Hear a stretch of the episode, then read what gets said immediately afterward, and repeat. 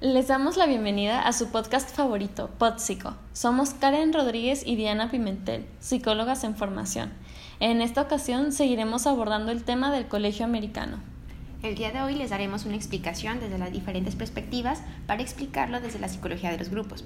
Estas son la sociometría, obediencia, conformidad social y desconexión moral. Bueno, para poner en contexto a quienes no escucharon el podcast anterior, lo que sucedió en dicho colegio fue una típica situación de bullying en una escuela bilingüe, donde se culpó a una profesora en específico, siendo que esta maestra dio a conocer esta situación cuando todo comenzaba. Dejaron pasar todo esto durante todo un año, mientras que la directora minimizó la situación junto con los otros profesores. Algo que llama la atención es que uno de los involucrados es un cliente muy importante para la escuela, hecho que afirma la directora para seguir minimizando la situación. En cuanto a los docentes, todos estaban a favor de la directora, pues la maestra involucrada casi no convivía con los demás. Sin embargo, dos profesores se percataron que un día la víctima lloró y decidieron hacer caso omiso. Primero debemos tener en cuenta cuatro hechos importantes. El primero es que la maestra culpada no tenía relaciones y vínculos con los demás docentes. El segundo es que se comentó dos veces a la directora y las dos veces se hizo caso omiso. En cuanto al tercer acontecimiento, es que se habla con los demás profesores para dar una solución y todo recae en la misma maestra nuevamente. Y por último, se sabe que dos profesores se dieron cuenta de la situación, se sintieron incómodos, estuvieron hablando entre ellos, pero prefirieron no hacer nada. Desde el punto de vista de la sociometría, cuyo autor es Jacob Levy Moreno, afirma que se encarga de evaluar el aislamiento, así como las relaciones de autoridad en el grupo en cuestión. Podemos explicar cómo en dicho grupo de docentes la maestra culpada se aislaba mientras que la directora era fuente de influencia con los demás profesores. Esto se explica, pues dentro de este grupo existen varios subgrupos con jerarquías y relaciones diferentes. En el primer subgrupo están los profesores de primero a sexto, así como los profesores de música y artes. Después le siguen las profesoras de inglés, pues tienen un estatus mucho más elevado al ser un colegio bilingüe. También está la coordinadora, quien es considerada como una persona muy normativa, mientras que la directora es quien se encarga del control académico y es la mayor autoridad de la escuela. Y por último está el fundador, quien tiene conductas pasivas y prefiere mantenerse al margen. Y no olvidemos que existe otro grupo, quien tiene mucha influencia por su antigüedad, que son los profesores de primero y sexto. Habiendo ya establecido las relaciones y jerarquías desde la sociometría, creo que es conveniente mencionar a Bandura, autor que habla de la desconexión moral, pues como otro hecho es que la directora no tomó importancia a las, a las dos ocasiones en que la maestra notó las situaciones alarmantes. Incluso da a entender que no se debe tomar en cuenta, pues el involucrado es cliente potencial. Bandura menciona que la desconexión moral ocurre cuando un individuo se libera total o parcialmente de su control moral interno, así como la suspensión de criterios, de criterios morales que ocasionan la capacidad de lastimar a otros, como es el caso de, del acoso ejercido. Dentro de su modelo, uno de los mecanismos que podrían explicar la conducta de la directora es a lo que él llama lugar de conducta. Menciona que el sujeto justifica moralmente las acciones dañinas que ejerce con diversos argumentos que convierten una mala conducta en una buena, diciéndose a sí mismo que los medios utilizados son necesarios para obtener un fin valioso. De esta manera, la directora justifica su omisión porque el, el involucrado es un cliente potencial y muy importante para la escuela.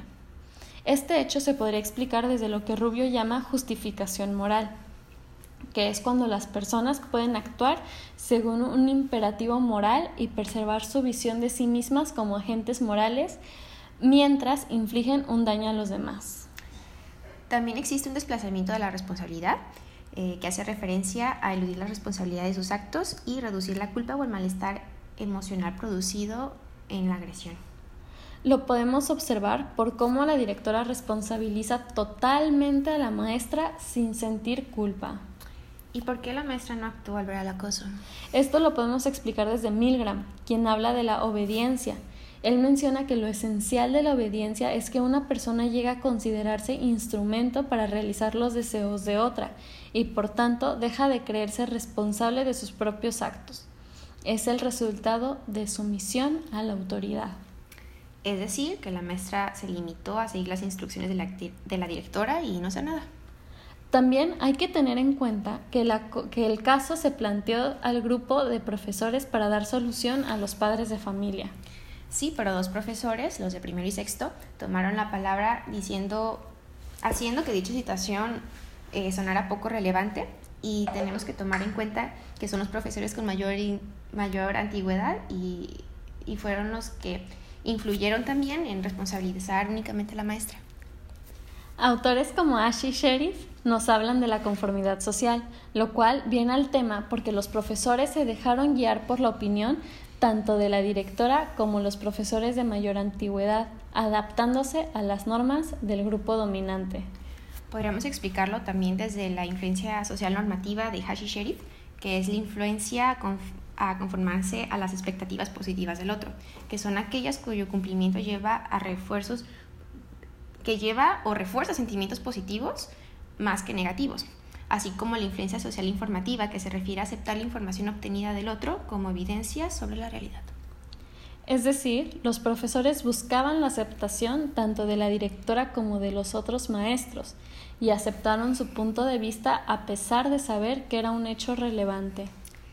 Y por último, pero no menos importante, sabemos que dos profesores, el de música y de inglés, se percataron de, la, de dicha situación problemática, pues un día vieron llorar a la víctima, sin embargo, al saber que la opinión dominante era contraria, decidieron eh, no hacer caso.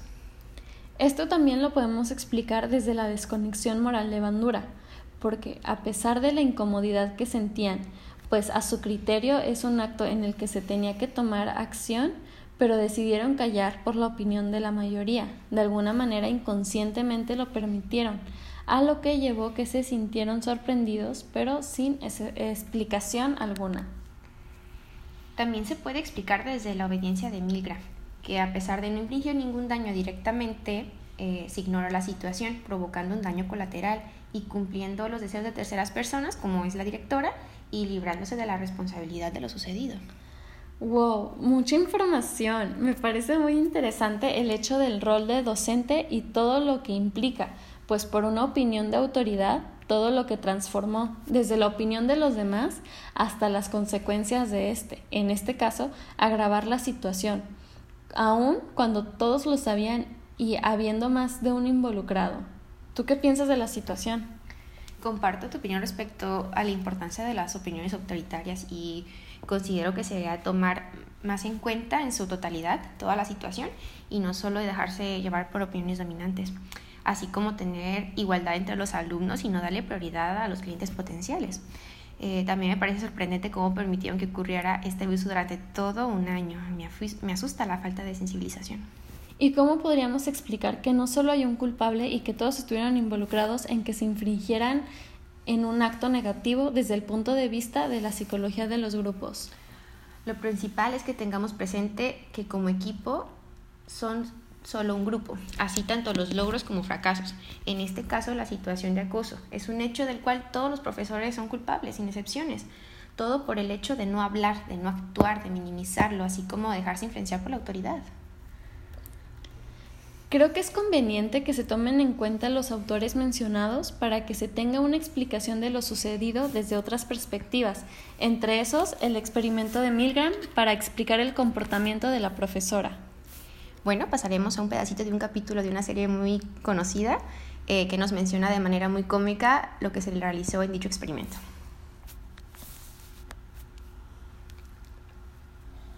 Tipos de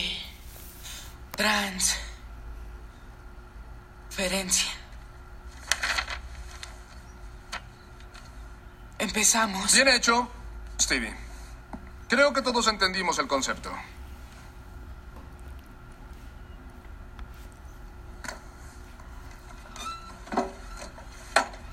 Ahora solo nos queda tiempo para una presentación. Y nuestro amigo Malcolm nos sorprenderá con una fascinante actualización del experimento de Milgram. ¿De Milgram qué es? Uh, algo que no sabes, Malcolm. Milgram mostró el poder de la autoridad. Un hombre con bata blanca le pidió a otro que le aplicara descargas eléctricas a un tercer sujeto. Milgram comprobó que las personas obedecerán ciegamente a una figura de autoridad, aunque esto signifique lastimar a un inocente. Pues, ¿qué hace? En nuestra versión, el extraño será reemplazado por un familiar muy cercano y la descarga eléctrica será reemplazada con un devastador trauma emocional. Veamos. Me gustan las nubes. Les digo gatitos del cielo. Es alarmante, ¿no? Que alguien esté dispuesto a entregar a su propio hermano, sabiendo bien que esa clase de escandaloso chisme los obligará a correr al jardín y esparcir esto por la escuela como un incendio forestal. Oiga, eso no. Malcolm, estoy en clase. Eso no es cierto. Es mi hermano y lo exploté. No es cierto. Es mi hermano y lo exploté. Y lo exploté. Nunca me dijo que iba a grabarme. Ay, nunca le dije que iba a grabarlo. Espero que Malcolm y yo seamos amigos para siempre.